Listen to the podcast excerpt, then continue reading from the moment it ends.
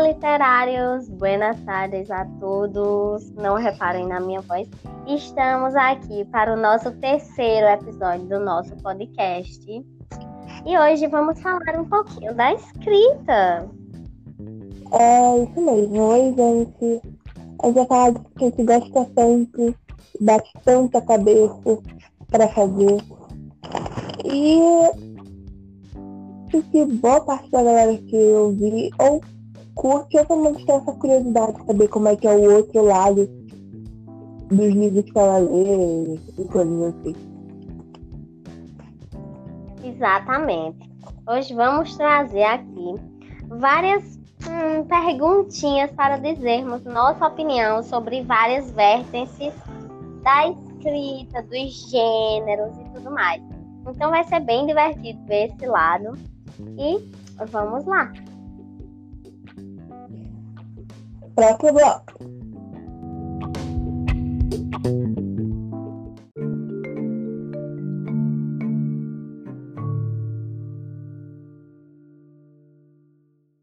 Agora vamos para os nossos editais abertos, que vocês já sabem, totalmente free. E hoje viemos com uma leve novidade. A gente sempre trazia apenas editais de antologias abertos no momento e que são totalmente free e vão para o financiamento. Hoje decidimos trazer também os editais para originais. Você tem aquele original na gaveta que eu sei que tem. Então, você agora vai prestar atenção nos dois primeiros financiamentos e os outros três, é claro, são de antologias que a gente ama tanto, de diversos temas e gêneros. E vamos lá para o primeiro edital aberto nesse momento. Temporada de originais sem tinta. Livros de fantasia sombria, sci-fi. Não sei se eu li certo, tá, gente? Perdão, não sou boa aí na ficção científica da vida. Horror. E originais devem ter no mínimo 17 mil palavras e máximo de 25 mil. Se você tiver esse original nesse gênero, manda para lá que a data é até 20 do 11. Agora, com a segunda chamada de vídeos originais, temos o da Priscila Editora. Está valendo até dia 13 de dezembro. E eles têm romances, romance de época, romance de açúcar, policial, hot, young adult, chick qualquer história que esteja nesse âmbito, no âmbito editorial deles. Então, se você escreve algo do tipo, já tem até algo aí que você não estava acreditando muito, muito tempo, vai que dá certo. Exatamente, gente. E agora vamos para o nosso primeiro edital de antologia. Você aí que está procurando uma antologia free para participar, já sabe, né?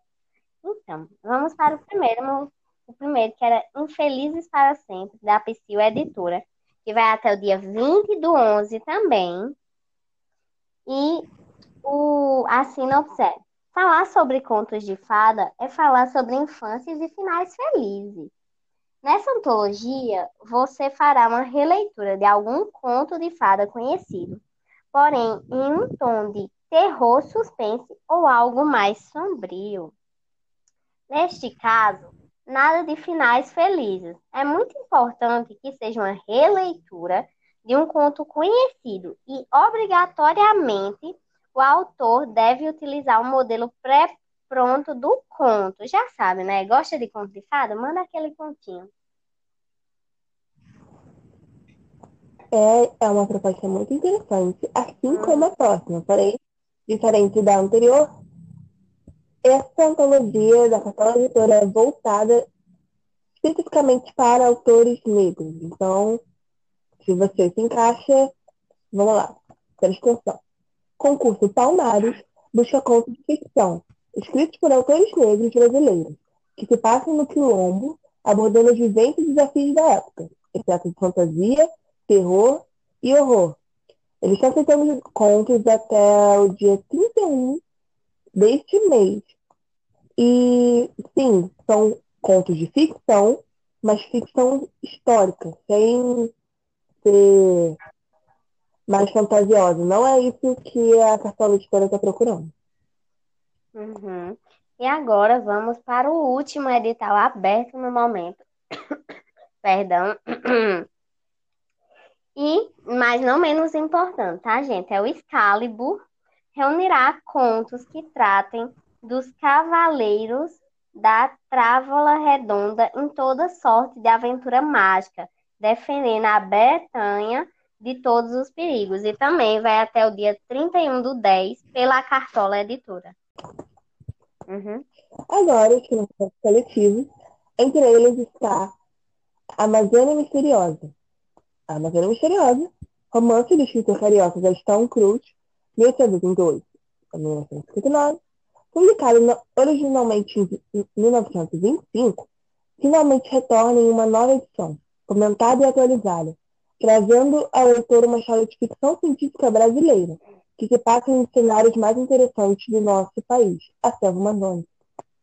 Na trama, acompanhamos inicialmente o relato em forma de diário de viagem do protagonista, chamado apenas de Sedutor, no qual ele narra os progressos derradeiros de uma expedição científica na floresta amazônica.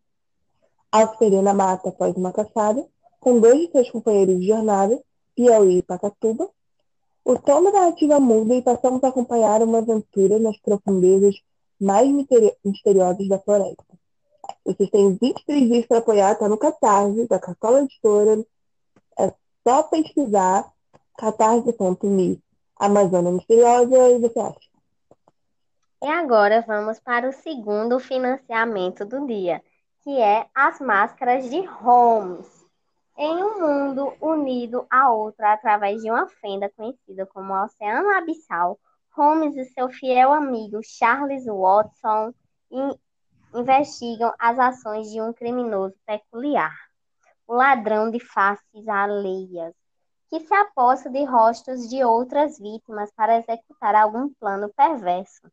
Em um jogo de aparências e pistas falsas, a dupla se envolverá em uma trama que poderá desencadear uma guerra civil entre vampiros e lobisomens, além de trazer à tona os segredos mais obscuros guardados por uma estimada sociedade de alquimistas.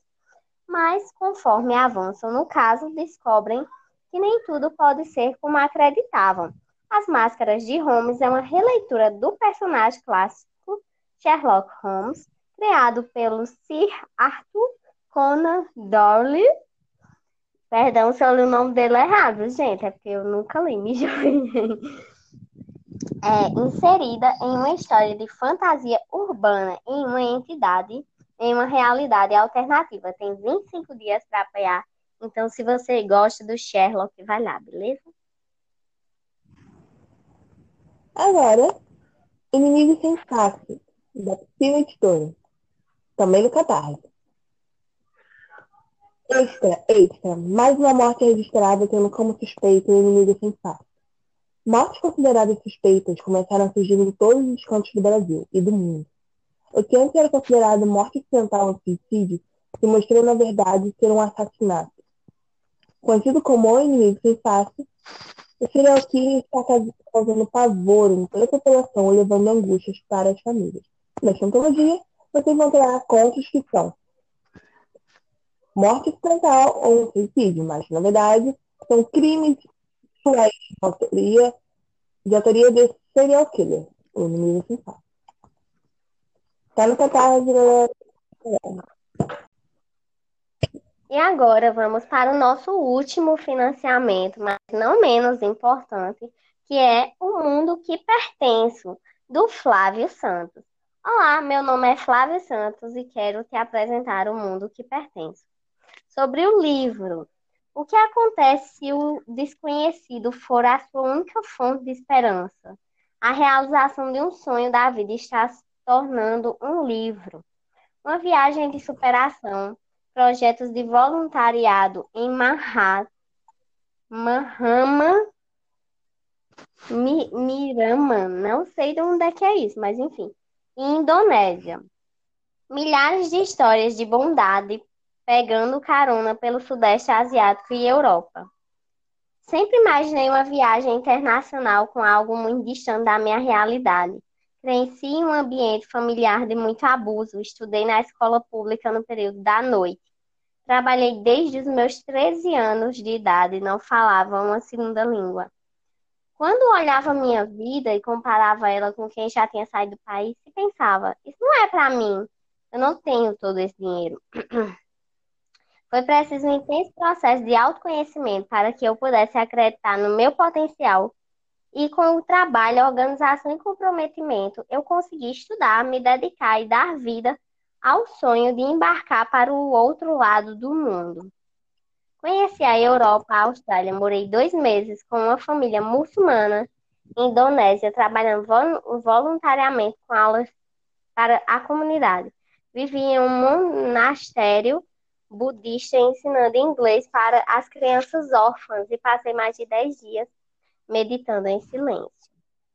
Mas foi preciso um furto para me colocar no fundo do poço novamente, para que uma grande tomada de consciência sobre a vida acontecesse. E todas essas vivências ganhassem um significado muito maior. Perdi todo o dinheiro que tinha, aquele que eu achava que nunca teria para viajar. Eu não tinha mais como voltar para casa, muito menos como me manter no meu padrão de viagem que estava levando e tudo desmoronou. Por mais que possa parecer algo desesperador com esse ocorrido, eu tive possibilidade de entender a importância das conexões humanas e, que é, e qual é o meu papel na sociedade. É essa história que eu quero te contar por meio desse livro. Relatos sobre entrega, vulnerabilidade e confiança. Passei a pegar caronas, a dormir em casas de estranhas Troquei serviços por alimentação e quando não conseguiam dormir, simplesmente acampava na estrada. A viagem, primeiramente planejada para uma ano Ásia, se tornou uma volta ao mundo com duração de mais de dois anos, passando por 27 países em quatro continentes diferentes. O livro é uma forma de agradecer a todas as pessoas que me entender, que me estenderam a mão nessa jornada. Acredito que o livro tem potencial de inspirar, encorajar e revolucionar a forma que vemos as outras pessoas, os desconhecidos. Porque foi nesse espaço de desconhecidos, de não saber o que ia acontecer comigo no dia seguinte, que eu encontrei o cuidado. Porque eu me conectei com as pessoas e eu gostaria que vocês também se conectassem. Além de ser uma mensagem de esperança e incentivar os sonhos de todas as pessoas para seguirem firme em seus caminhos, pois o mundo todo lhes pertence. Ah, eu achei tão fofo. Sim, é mesmo. Não é fofo, sério. E eu dei uma olhada pelos combos desse daqui, desse financiamento em especial. E eu confesso que eu achei muito legal.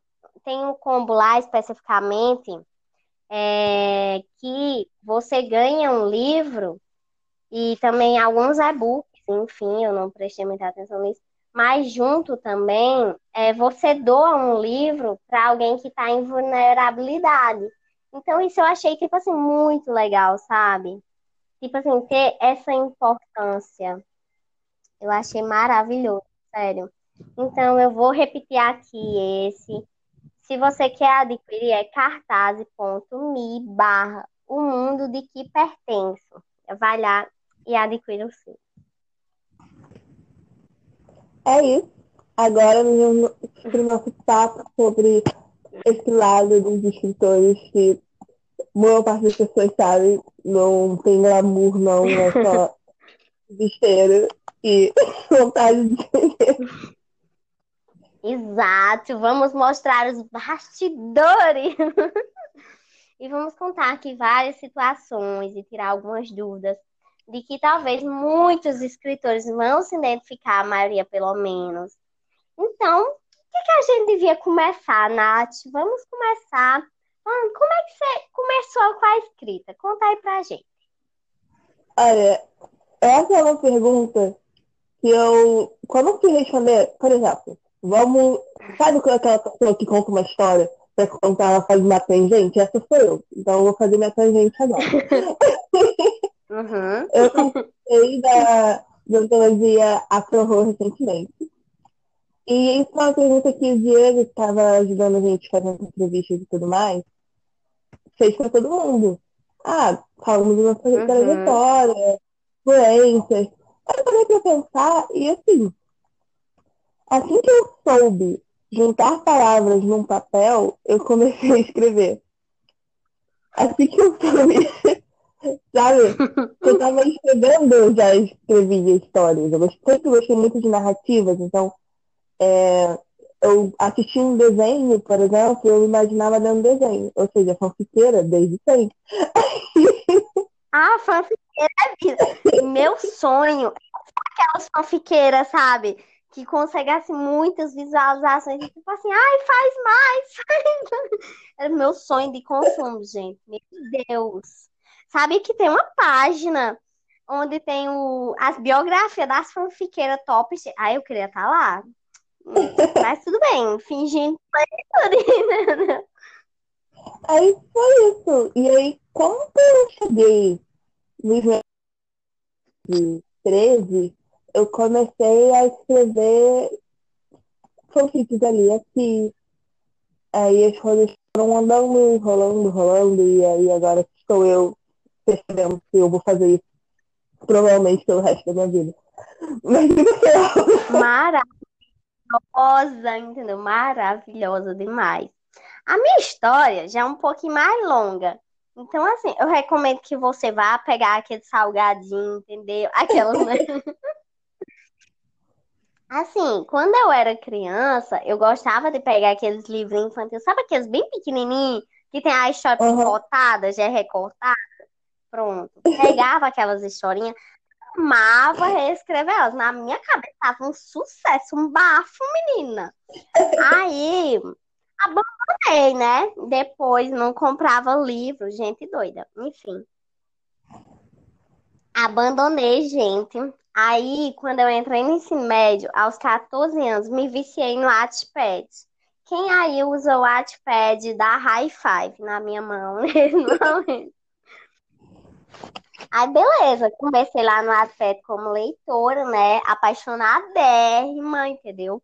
Aí, tipo, Pia, vou tentar escrever. Eu tenho uma ideia aqui na minha cabeça, um balaço, bora tentar botar no papel, vai que. Será que eu ainda sei? Beleza, comecei, né? Ainda fiz algumas historinhas, tá, gente? Mas hoje em dia não tô mais lá. Mas enfim. Aí, beleza, comecei, nananã. A minha história era muito engraçada, porque começava de um jeito e terminava do outro. Minha primeira ideia era uma, aí do nada eu vou colocar fantasia.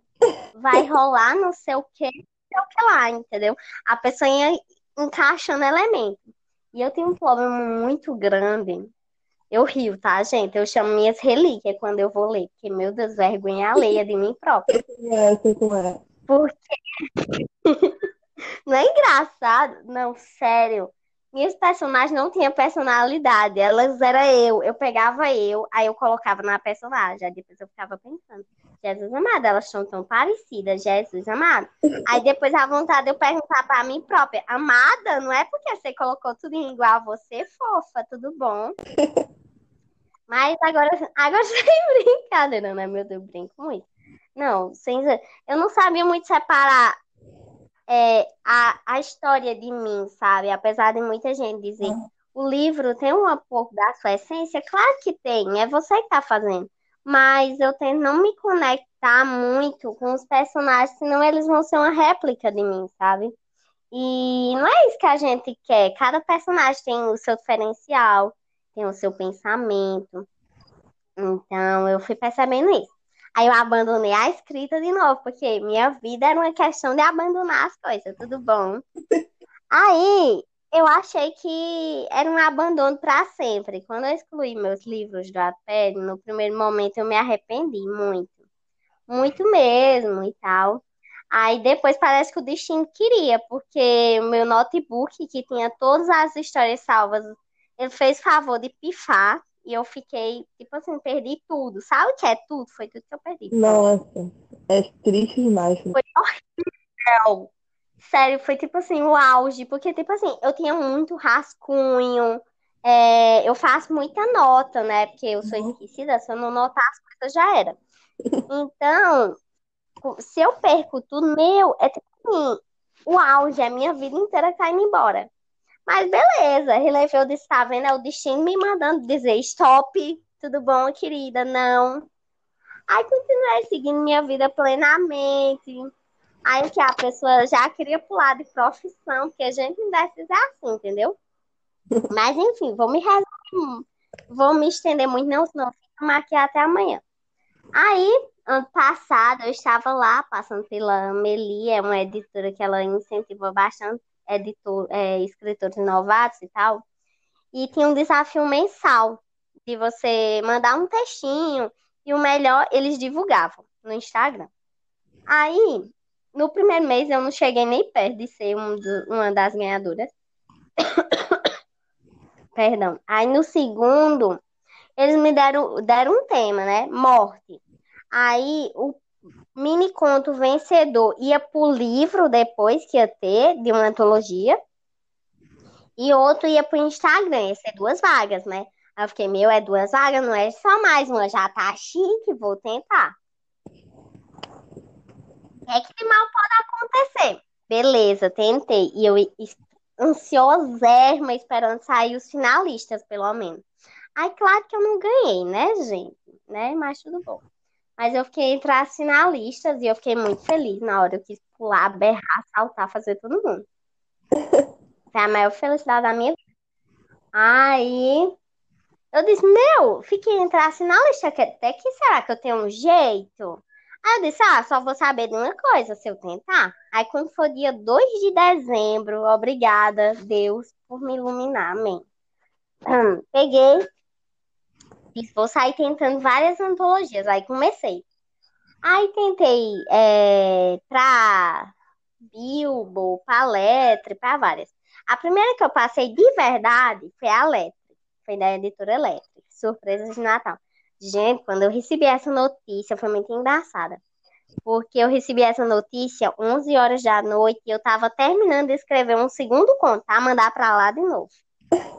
E foi muito engraçado, porque meu celular tava carregando e eu tava só no notebook, né? Aí eu não tava com o Gmail aberto. Quando eu abri pra mandar de novo o segundo, que eu vi que eu tinha passado com o primeiro, eu fiquei, meu Deus, como assim? Eu tô vivendo um sonho, alguém me bate, tudo bom. Eu quase não dormia, gente, nessa noite. Foi muito engraçada. Ai, tudo certo mesmo. Foi o auge, mano, minha Nossa Senhora. Aí, mesmo assim, eu ainda não acreditava no meu trabalho. Sabe, gente, dessas sou eu. Aí eu, tipo assim, vou me fazer um desafio. Se eu não conseguir 10 antologias em um ano, eu desisto para todo sempre. E sempre é muito tempo, né, gente? Não faça essa loucura, tá bom? Ria da minha loucura, mas não faça. Exato. Só ria. Só ria. Aí, você acha que eu atingi os 10 ou será que é os últimos meses, assim, que eu tô como escritora? Eu, eu vou chutar aqui, gente. Nesse momento que você está ouvindo, Enquanto eu ainda não disse a resposta, não vale, viu? Não vá pular, viu? Hum, hum. Vocês têm que tentar adivinhar. Se eu cheguei às 10 antologias, estamos em outubro. O prazo acaba dia 2 de dezembro, viu, gente? Eu já cheguei, ou será que é os últimos dois meses como escritora da minha vida? Pam, pam, pam, pam.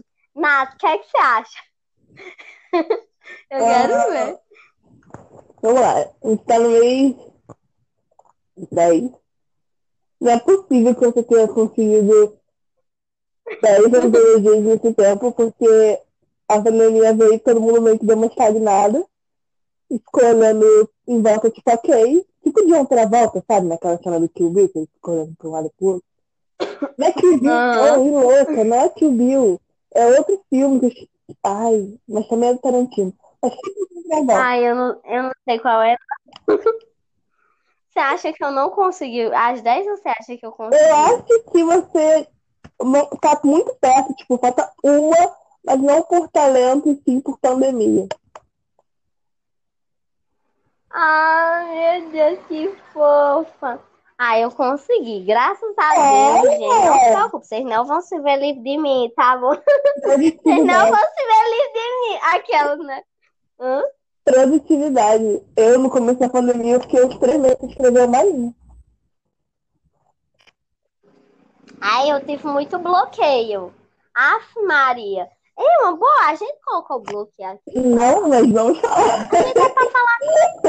Ah, vamos encaixar, vamos encaixar. A vida é assim, bora encaixando. É, como é que tá o, o bloqueio nessa questão de pandemia? O que é que você tá achando? Você acha que tá produzindo mais ou menos? Cara, eu acho que a pandemia só mostrou como eu tenho surto de criatividade e produtividade. Porque, assim, em coisas que eu gosto, Uhum. eu tenho um certo. É, um- uma certa vibe workaholic. Ou seja, eu fico. Não, eu preciso fazer, eu preciso fazer. Aí fico falando, eu estou aqui agora vendo isso, eu deveria estar fazendo tal coisa. Porque eu estou aqui parada tendo um momento de diversão. Aham. Eu não posso me divertir, eu tenho que produzir. Aí, fica essa noia. Mas ao mesmo tempo, no começo da pandemia, sabe quando você só olha em volta e fala, ok, o que eu faço agora? Eu tive Aham. esse momento. Que boa parte do meu dia eu passava dentro da faculdade Eu- ou dentro do transporte público. Aí tinha a parte que eu dormia, até porque eu sou É. ser humano. E quando eu conseguia, tirando as minhas atividades, por exemplo, as atividades da igreja, coisas assim, quando eu conseguia, eu encaixava, sei lá, no ônibus eu escrevia um pouco, aí na faculdade eu escrevia um pouquinho mais antes das aulas, Uhum. aí eu escrevia um pouco antes de dormir, parava Uhum. tarde. Era assim. Só que quando eu me vejo sem muitas atividades, em vez de, nossa, ela vai agora de imediato começar a focar nas atividades que ela não tinha tempo. Ha! Não, eu fico perdida. Parece daquela, daquele calvo me, me empurrando, falando, vai, garota, faz tudo. Tenta. Bate a cabeça na parede. Parece que falta esse estímulo do desespero. Mas aí, graças a Deus, eu tive tempo pra conseguir falar, ok, eu não preciso estar ligada no 220 e 24 horas por dia. Eu posso ter momentos onde eu vou mais devagar, onde eu vou mais rápido, tá tudo bem. Tá tudo bem. Isso faz parte do. Exatamente. Você falou tudo agora, sabe? Você falou tudo porque quando a gente começa a, a passar em uma atologia, por exemplo, acho que a gente sente muita pressão de continuar se provando e tipo assim, nossa, meu, será que eu consigo passar na próxima? E nananã. Eu acho que isso se torna meio que um, um ciclo vicioso, sabe? Tipo assim, você passou, mas você quer passar em outra, nananã. Então, eu confesso que quando a pandemia chegou, eu me sentia muito obrigada, sabe, entre aspas, a estar sempre participando de inúmeras antologias ao mesmo tempo, nananana. Mas uma coisa que eu fui percebendo é que quando você se força muito, em seguida vem um bloqueio que parece que é impossível tra- destravar, É. sabe? Tipo assim, você olha pro computador e, e a tela tá em branco e você não consegue preencher e bate o desespero e você fica, meu Deus, quem sou eu se eu não consigo fazer o negócio? Cara, Então, eu acho muito essa questão de tipo assim, você não conseguiu fazer hoje, tudo bem. Tira um dia pra você, sabe? Pra você só viver, assistir uma coisa que você gosta, jogar uma coisa que você gosta, ler uma coisa que você gosta. Porque a gente escrever também sem parar, a gente vai se tornar uma máquina que escreve do mesmo jeito, entre aspas, tá, gente? Pelo amor de Deus. não é.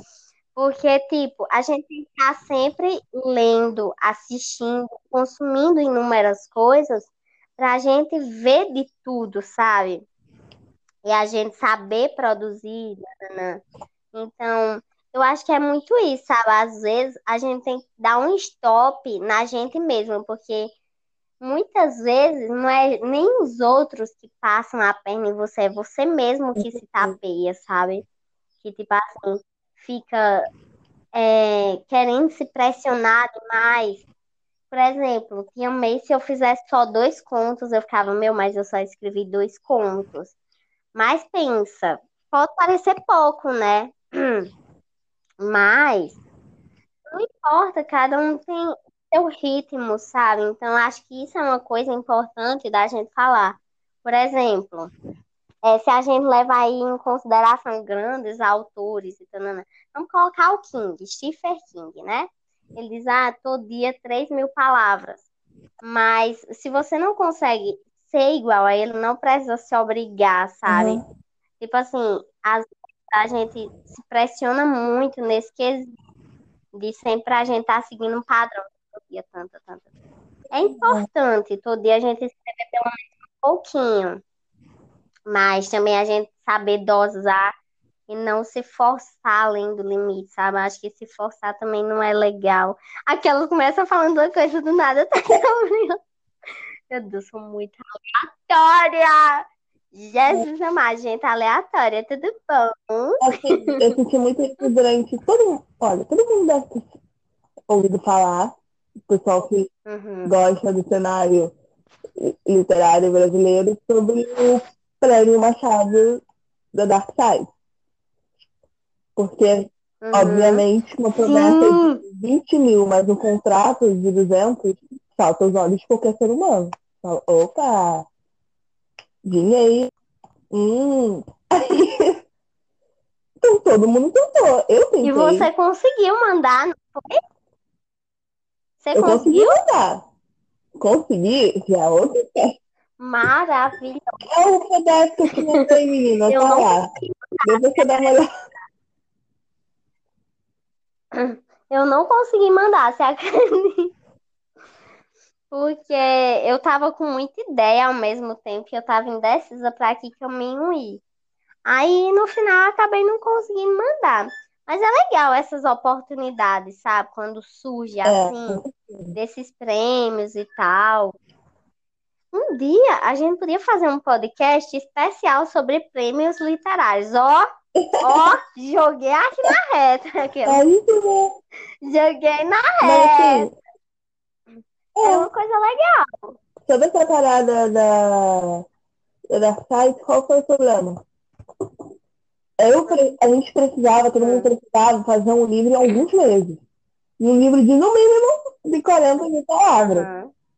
Eu, no máximo que eu tinha feito, Ixi, é uma narrativa bem amadora de 32. Eu, hum, 40 mil e alguns meses, sendo essa narrativa bem amadora, eu demorei dois anos para fazer. Eu, hum, 40 mil, dois, alguns meses. É difícil. Mas, assim, isso foi uma loucura. Eu ficava culpada de estar assistindo série falava, não, não posso assistir essa série maravilhosa com Tom Hiddleston, tem que escrever. Vou escrever. Aí eu ficava Exatamente. Acho que é muito isso, né? Quê? O sentimento, a pessoa fica com um sentimento de culpa hum. quando, tipo assim, a gente sabe que quer participar de uma coisa e o tempo sempre tá contra a gente, né? É incrível. Parece que 24 horas não bastam. Então, acho que é muito complicada essa parte. Não, com certeza. E assim, a minha questão é porque eu parei livro, que eu tava super engajada, super feliz, amando que a ideia tava, sabe? Porque ela não ia se encaixar no, no uhum. dele. Então eu precisava desenvolver algo de zero e abandonar o meu xodó, que tava do meu ladinho assim, andando de braço, braço comigo. E quando o bicho terminou, eu, eu não queria mas eu queria, sei lá, passar o dia inteiro não escrevendo. Impossível. Aí, porque, sabe como que faz falsa? Você só para e faz, ok, eu estou vivo. Bom, mas eu não quero. Aí dois dias depois eu já tava, poxa, bem podia pegar aquele, a coisa minha que tava parada, né? Ia ser tão legal. Ah, essa vida, essa vida. É, exatamente. Mas maravilhosa, entendeu? Conseguiu participar. Terminou a série ou era filme, não sei. Terminei, terminei a série. É muito boa. Maravilhoso. Ai, é muito bom, né? Aff, Maria, eu tô muito viciada em dorama, sendo que eu não consigo decidir qual eu quero da minha vida, entendeu? Aliás, um dia eu te vicio, viu? Aquela. Eu amo viciar os outros em dorama, gente. Meu Deus. Entendeu? Eu sou uma má influência pro dorama. Eu quero influenciar todo mundo. É muito bom, sério. Eu tô apaixonada, não quer pousando no amor. Jesus amado, melhor dorama do rolê, entendeu? E ainda dizem que é o melhor 2020. Aí Jesus, quando eu ver o 2020 o melhor, né? Vou chorar da emoção. Mas enfim. Enfim, coisas básicas, entendeu? Meus comentários aleatórios. E agora a gente vai falar quais os melhores gêneros para apostar na nossa opinião e no sentido do Ah, mercado? pode ser. Mas assim, ó, deixando bem claro já. Se você quer vender, escreve um romance com pegação e bota na Amazon. Você quer vender. Exatamente. É ético, Vai vender, É. exatamente. mas se Eu é o que acho. fazer, e quer vender o mais rápido possível, faz que nem a moça que fez romance com coronavírus. Ou moço, não lembro quem é, ganhou mais dinheiro. Exatamente, gente. Isso aí. Eu acho que assim, tem muitos gêneros que vendem bem, sabe? Mas, tipo, um gênero que eu acho que tá vendendo bem no momento é terror, se você souber apostar e tal. E, claro, gêneros que sempre vão vender, tipo, romance clichê, romance, né? É, qual mais? Eu gosto muito de distopia, acho que tá em É porque alta todo mundo tá com também. medo. E fala, ah, deixa eu ver uma- um cenário muito pior do que. Para eu me sentir melhor.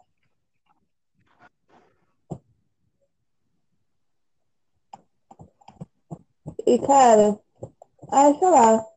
Assim, isso, o melhor cenário, o melhor gênero para você colocar é o que você curte. É o que você gosta de escrever. Exato. Por mais que, ai, nossa, Meu Deus, normalmente as moças são mais românticas e gostam de romance. Eu não sou assim, eu sou uma pedra nesse quesito. Eu já cheguei a quase rir na cara de quem estava cantando uma música romântica pra mim.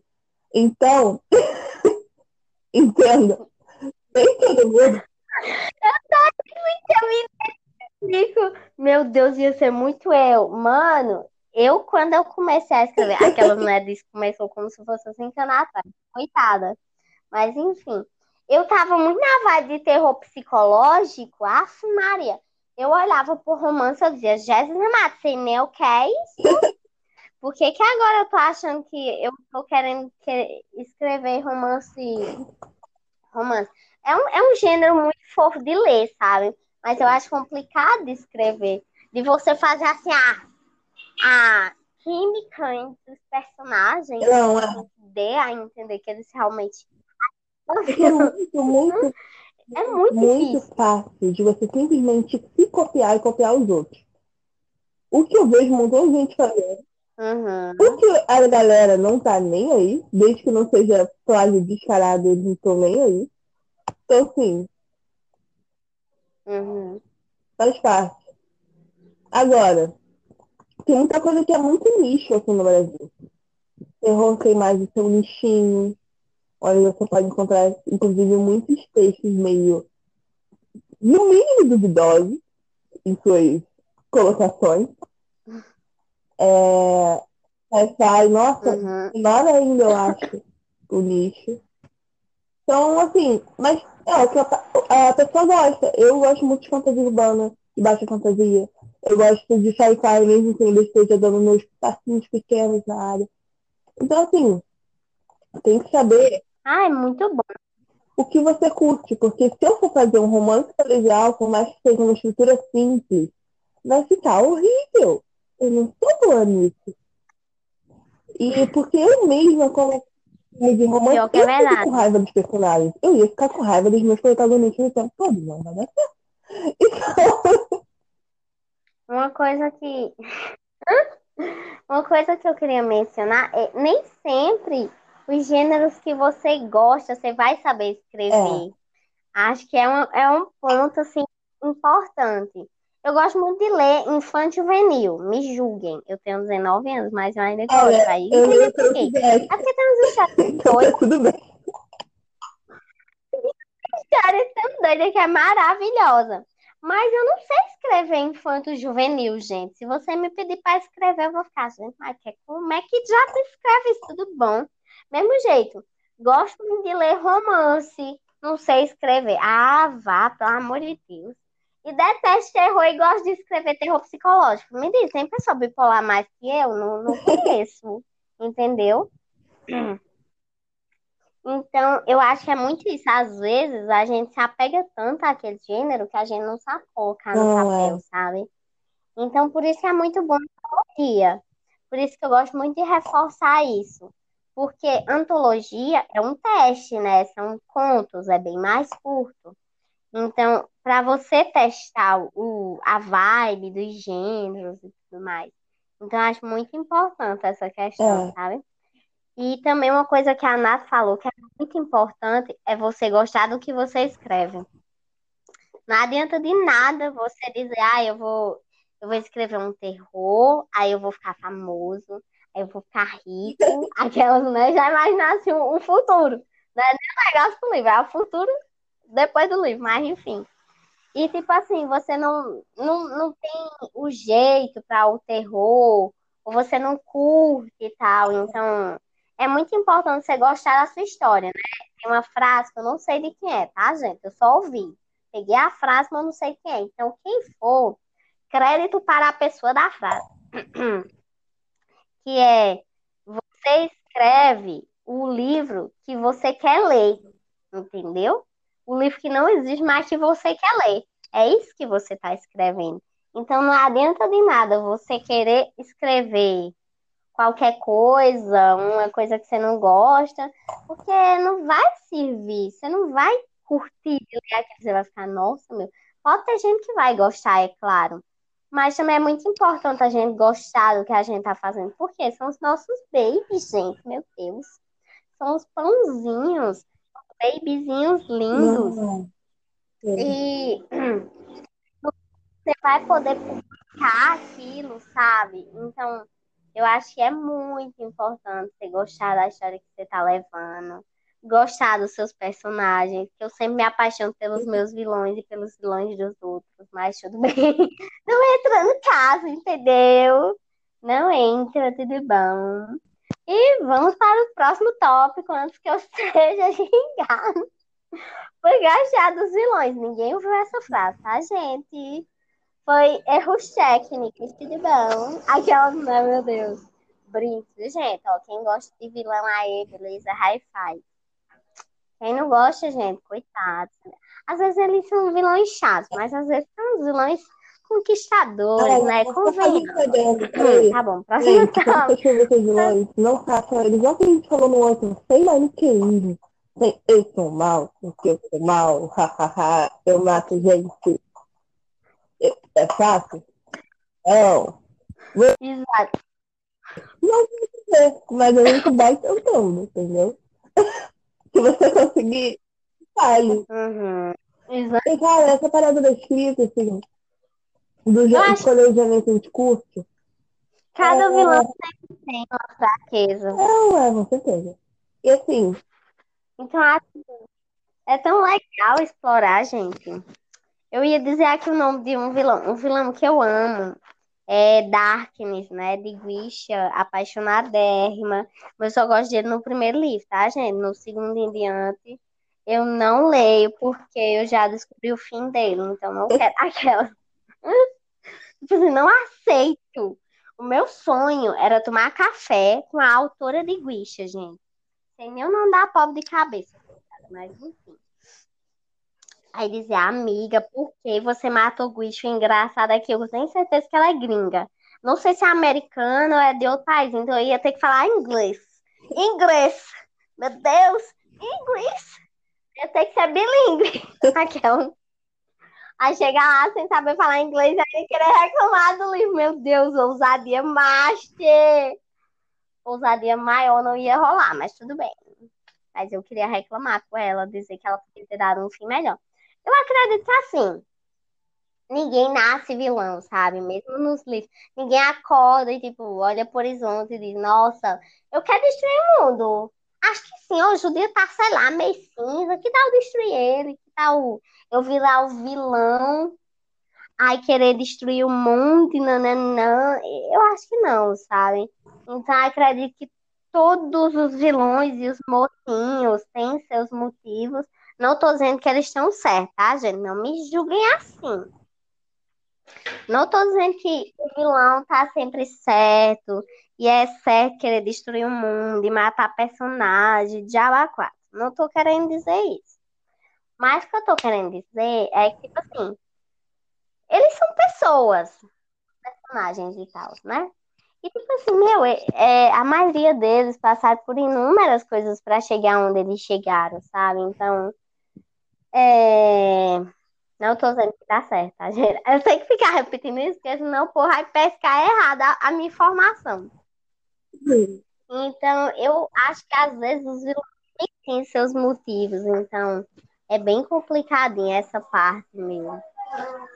Eu confesso que eu gosto dos vilões, porque eu acredito que eles têm sempre seu motivo. E eu sempre torço para no final ele se arrepender e ter uma redenção e ser lindo, maravilhoso. Entendeu? Um final felizérrimo. Aí a pessoa faz isso, aí no dia seguinte a pessoa tá matando o vilão. Aquela, né, meu Deus. Então, é, assim, e a parada que a gente tava falando antes, das, uhum. da escolha de gênero, tem que ser assim, uma coisa que você curte, porque não adianta forçar. Não adianta forçar um gênero, às vezes, que você pode até curtir, mas você não está pronto para desenvolver. Eu sinto, por exemplo, que eu não estou pronta para desenvolver um suspense policial, mesmo que eu goste muito. Mas eu ainda não tenho porque eu não gostaria de fazer aquele livro de você, olha, tá, hum, tá legal, ele ficou tudo na minha cara, ou, hum, isso não faz sentido nenhum.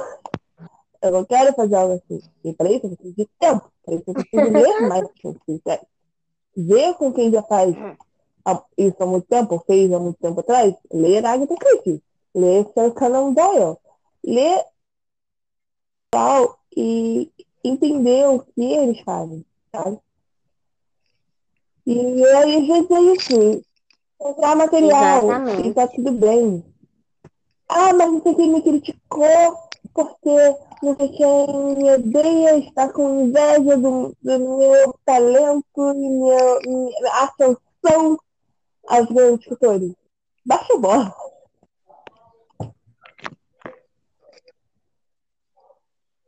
Tipo, você Oi? nunca vai ter. Nem toda crítica é porque a pessoa te inveja. Às vezes ela simplesmente está criticando algo que você precisa mudar e tá tudo bem, sabe? Exato. Eu acho que crítica é uma coisa muito complicada, sabe? Porque tem crítica que realmente vale muito a pena ouvir. Perdão, minha voz. Mas tem crítica que. Quando é crítica assim de destruir, é, eu acho que não é legal, sabe? Tipo assim, crítica realmente querendo acabar o trabalho da pessoa, do autor, de quem seja. Isso aí eu não gosto desse de crítica. Mas crítica é importante, sabe? Tipo assim, quando não é para derrubar, mais para te ajudar, eu acho importante porque pode te ajudar a melhorar alguns pontos e tudo mais. Confesso que assim, quando eu recebo crítica contra os meus babyzinhos, às vezes eu defino um pouquinho isso, tipo assim, personagem, entendeu? Tipo, ai, chega uma pessoa dizendo, ai, mas seu personagem, nananana.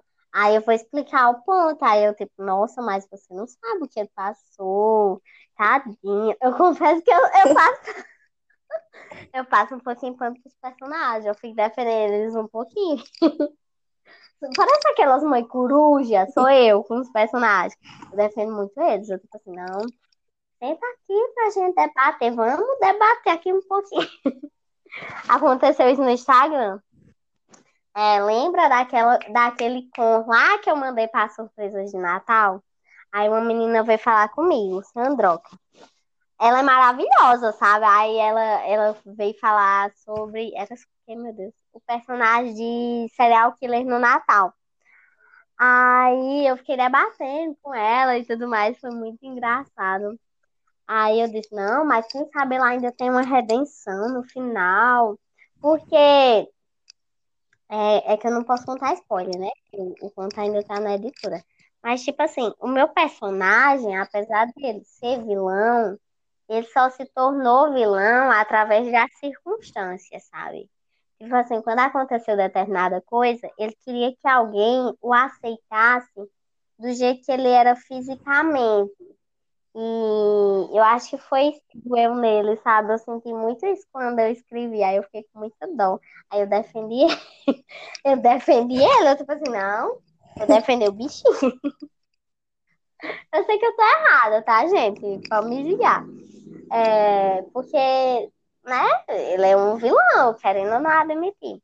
Mas eu defendi Eu não sou critério, realmente. Cara, mas às vezes o livro é ruim.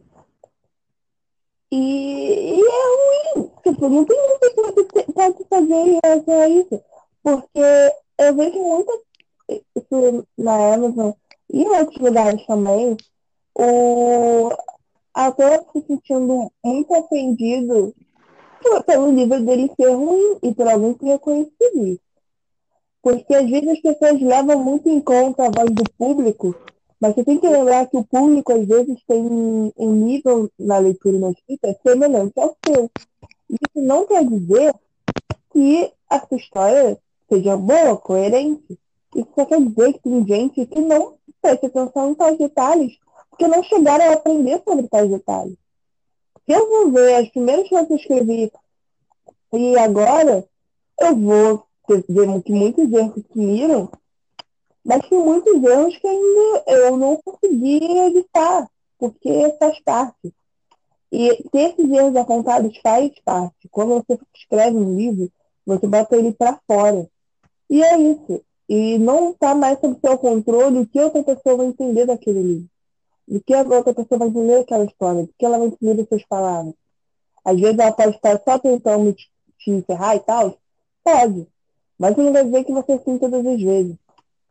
E usar o argumento que muita gente gosta, como eu vejo muita parada do pessoal falando e tal, são argumentos inválidos, porque, olha, muita gente apoiou o nazismo. Isso não quer dizer que ele era legal.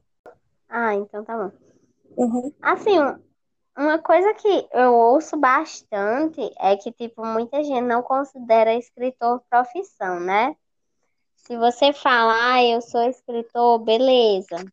Mas aí as pessoas, no geral, só acreditam que você é um escritor se você tem uma obra publicada, se você tem um livro, né? Um livro mesmo publicado e, e tal. E eu não acredito nisso. Eu acredito que se você escreve, mesmo que seja para você, você pode ser um escritor, sabe? Então, é, eu escuto bastante isso. Outra coisa também é que, tipo assim, não é uma coisa muito valorizada, né? Então ninguém nunca vai considerar como realmente um trabalho, mas como um passatempo, sabe? Tipo assim, ah, nossa, você é escritor, beleza, mas o que é que você trabalha de verdade, entendeu? Então, isso daí é bem comum de se ouvir, o que é muito triste, porque a arte move a gente, né? Então, ouvir isso é uma, é uma pancada de leve, né? Tudo bom, mas tudo bom. Olha, é, vamos, nós também gente ser sinceros. Uhum. Tanto que sou só a Thalita Rebouças e o Paulo Coelho. Só eles dois são Thalita Rebouças e Paulo Coelho. Se você não é Paulo Coelho nem Thalita Rebouças, ou e outros expoentes, é meio difícil viver só disso, ou majoritariamente de escrever. Então, Aham. necessariamente, precisar de outra ocupação para poder comer, pagar contas, até porque É, X não paga a sua conta de luz. Nem o uhum. elogio seu leitor, você ainda vai precisar disso. Quer dizer que é algo menor? Não. Quer dizer que você Não, tem que desdobrar. E é, faz parte. Assim, eu exatamente. acho que eu escuto muita gente contestando pessoas que não me conhecem. Não conhecem não, pessoas que me conhecem, contrário. Porque eu tenho esse perfil meio. Ah, ele é como que tal. Para as pessoas que não são tão íntimas. Uhum. Então, é algo que se espera, sabe? Se espera da. Natália faça algo do tipo, então ninguém. Agora, os poucos que não conhecem, pode dizer, ó. É verdade. foi. Uma coisa que eu percebo é que até entre os próprios escritores, por exemplo, eh, não estou dizendo todos, tá, gente? Pelo amor de Deus. Mas alguns eh, valorizam mais quem tem coisa publicado, né, do que quem tem só antologia, por exemplo. Já passei por um editor assim, né, mas então é bem triste ver isso, porque seja um conto, seja uma poesia, seja um livro, você é um escritor, sabe?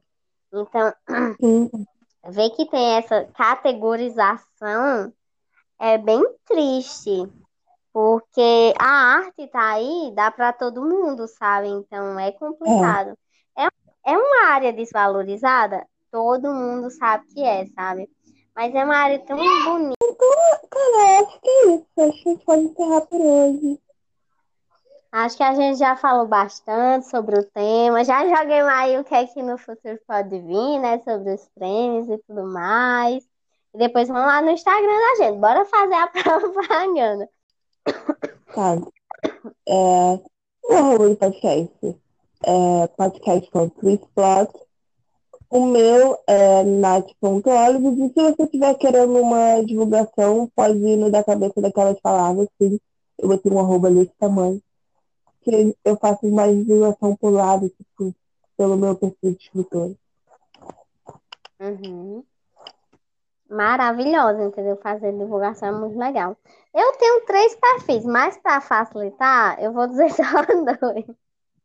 Porque senão, né? Meu Deus, muito perfil. É, eu uso arroba Alda Medeiros 123, que é o meu pessoal. Aí tem o de escritora, que é escritora underline Aldinha, beleza? Vão lá, sigam a gente. E também sigam o Twitchplot, tá, gente? E não se esqueçam de ir lá e comentar as coisas que. Eu esqueci o que era pra eles comentar. As coisas que a gente falou no meio do, do, do coisa, né? A gente falou um bocado de coisa que era para vocês comentarem, então vão lá e interajam com a gente, ok? Ah, outra coisa. Os editais de lançamento estarão todos no nosso Linktree no Instagram. É só ir lá. É rapidinho. Só clicar. Exatamente. Fizemos o apanhado e vamos colocar lá para vocês, especialmente, já estarem super acessível para vocês pegarem o link diretamente e nem terem trabalho, tá bom? Então vão lá e deem aquela prestigiadazinha. Isso, beijo. Tchau. Vamos ficando por aqui, gente. Beijinho. Bye, bye. Até o próximo episódio. Não percam.